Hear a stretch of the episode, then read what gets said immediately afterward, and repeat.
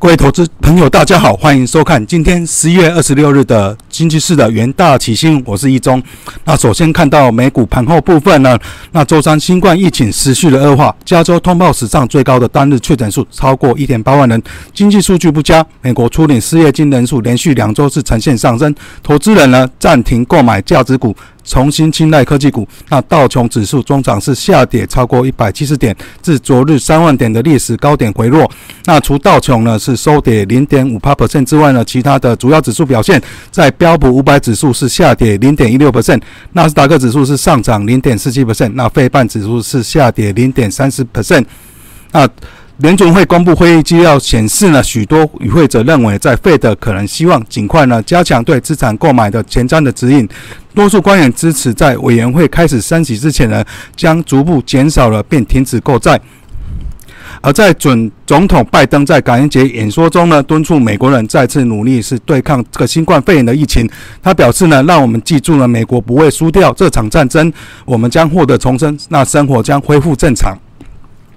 而在大选的消息部分呢，美国总统川普呢缺席在宾州共和党的大选舞弊听证会后呢，不过呢是意外的致电该大会表示呢，我们必须要扭转大选的结果，并声称其他其团队已经收集了所有舞弊的证据。而在全球新冠肺炎的疫情持续的延烧，根据美国霍普金斯大学的及时的统计呢，全球确诊是飙破了五千九百九十六万例，死亡人士是突破一百四十一万例。那美国累计确诊是超过一千两百六十万例，累计死亡人数超过二十六万人。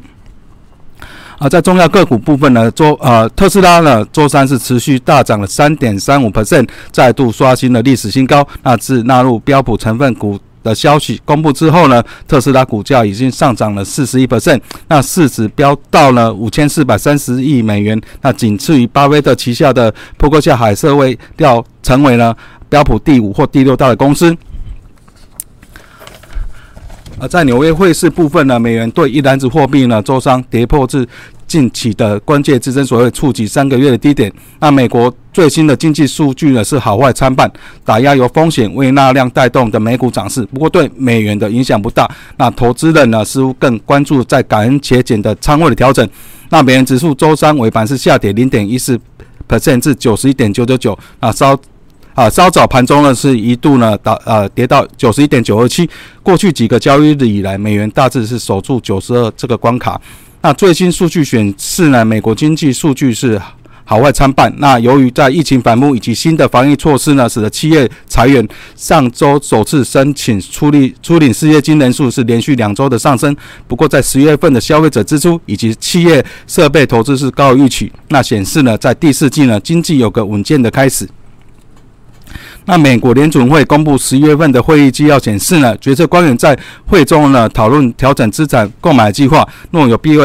必要要采采取行动，为市场以及经济提供更多的支撑。不过官员并未谈到调整时机，只说会比较快。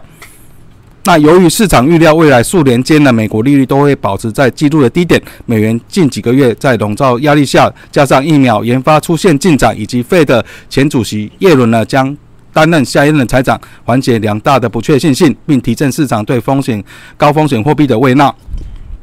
而在美元对日元的变动不大，那欧元对美元是小幅升值的状况。那英镑周三呢略升。英国财政大臣表示了，英国本财年度的借贷近四千亿的英镑，预估二零二零年的经济将萎缩十一点三 percent，这是自一七零九年以来呢最剧烈的经济收缩。那预估明年是回升五点五 percent。在能源盘后部分呢，周三的交易原油期货价格持续的走高，并收在八个月以上的高点，因为市场持续乐观看待新冠疫苗的进展以及美国原油库存的下降。那在一月交割的西德州原油期货呢是上涨一点八 percent，一月交割的布兰特原油期货是上涨了一点六 percent，两项呢原油期货的价格都是连续两日收在三月五日以来的啊最高的收盘价。那另外，由于药厂呢接二连三的公布新冠疫苗在最后阶段的强劲表现，提振了市场的信心，掩盖了欧美病例激增带来的担忧情绪。因此呢，十月原油价格上升。那周二在川普政府消除政权遗传的障碍之后，原油的涨势再度获得提振。而欧贝尔与欧佩镇的之间的局势是日益的紧张。目前欧贝尔与欧贝正能排定在十月三十以及十二月一号召开会议，那讨论原定一月起放宽的减产配额的计划。而在贵金属盘货部分呢，过去数日因为新冠疫苗的积极的讯息呢，造成黄金连日大跌。那周三的交易，黄金期货试图从连日的跌势中反弹呢，最终是微幅收高。那近期金价下跌，主要原因是来自周期性的轮转以及股市的偏爱，以及通膨没有实质性的变动。十二月交割的黄金期货是上涨九十美元或啊不到零点一个 percent。那根据道琼市场的数据呢，周二黄金是大跌一点八 percent，那触及七月以来的最低的水准。而十二月的白银期货价格呢是上涨零点三 percent，白金价格上涨一点二 percent，那钯金呢是上涨，钯金是下跌零点三个 percent。在在啊，Fed 的 FOMC 的会议纪要显示呢，联储会官员几乎整场都在讨论调整的资产购买。那会后维持当前的资产的购买速度，没有改变每月购买一千两百亿美元的美国公债以及不动产抵押贷款债券。那目前的费坦资 Fed 资产负债表是超过了七兆美元。那委员们表示呢，目前的购买的步伐有助于保持宽松的金融环境，但必要时呢可能会做出改变。在适当的情况之下，联储会。可以加快购买的步伐，或者在不增加购买规模的情况之下呢，转向购买较长期的美国公债，或在适当的情况下提多更多的调控。不过，这次的讨论并没有啊规定改变了具体的日期，只是说可能会很快的发生。那与会官员建议呢，在未来几个月呢，费德应该提供更多关于如何调整该计划的细节，以支持经济。那除了讨论呢购债之外，费德对于经济的复苏是表达了担忧。费德认为呢，在年底前没有新的财政的支持，新冠疫情的恶化之下呢，这提升了经济前景的不确定性。官员们注意到经济活动和就业的继续复苏，不过仍远低于年初疫情大爆发之前的水准。那费德是保守看待美国就业市场的复苏的状况。而在大选之后的后续消息呢？那宾州的联邦法官呢是发布命令，那只要美国总统以及副总统办公室仍需要采取进一步的行动，完成对二零二零年的大选的结果认证，在尚未举行听证会之前呢，将从初步的禁止官员认证宾州大选的结果。那川普呢原定周三和律师呢朱利安尼将出席宾州共和党员发起的大选舞弊会的行程，不过因为啊啊。川普的顾问 Epson 呢啊确诊新冠肺炎，让该行程取消。不过呢，川普也是致电该会呢，指控大选充满舞弊的事件啊，并声称他已掌握所有的证据。而在经济头版部分呢，啊提到在华为手机复活台厂供应的利多这个讯息呢，那高通获准供货华为。那中国媒体报道，华为正积极的向供应商订购四 G 手机及平板的终端的设备的零组件。那部分的制造商已经收到通知，华为将在本月恢复购买主机板及其他产品。新组装完成的四 G 手机最快明年第一季上市。那此举将有利于台积电、联发科、鸿海等上下游的台系的供应链的出货。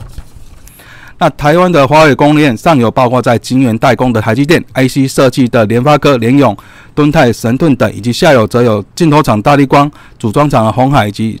啊 PCB 的建鼎、华通、新星等。那另外，在五茂的发言系统指出，公司自九月十五日之后呢，就没有再出货给华为，目前尚未恢复供货。公司啊，未来将持续的恪守的各国的法规。另外，其他供应商指出呢，华为四 G 的手机一直有在小量的出货，不过华为真的加大力道呢，业者也是乐观看待。而在《工商时报》的头版啊，主要是讲到了在富方售呢五百五十亿上涨这个讯息。对股市的前景审慎乐观呢？富邦人寿已备妥了五百五十亿的以上的银档，随时准备进场。那富邦经总经理韩卫挺在线上法说会表示呢，富邦人寿要提高股票投资的比重，国内外股市都会加码，但还是以加码台股占比较。占较多的啊权重。那富邦金前三季税后的获利是六百八十二亿元，每股获利六点三八元，不仅是金控第一名，也创下了富邦金成立以来的最高。同时九月底呢，金控的净值也达到了六千五百九十亿美，六千五百九十亿元。其中呢，富邦金获利的金鸡母富邦人寿，今年前三季靠着出售股票以及债券，已经实现资本利的接近新台币五百三十亿元。高于去年全年。同时，在美国大选前呢，因为担心有较高的不确定性，富邦人寿第三季现金部位是增加至一千两百七十六亿元。美国选后已经重新开始投资。那以上是今天的元大起新闻，我们明天见。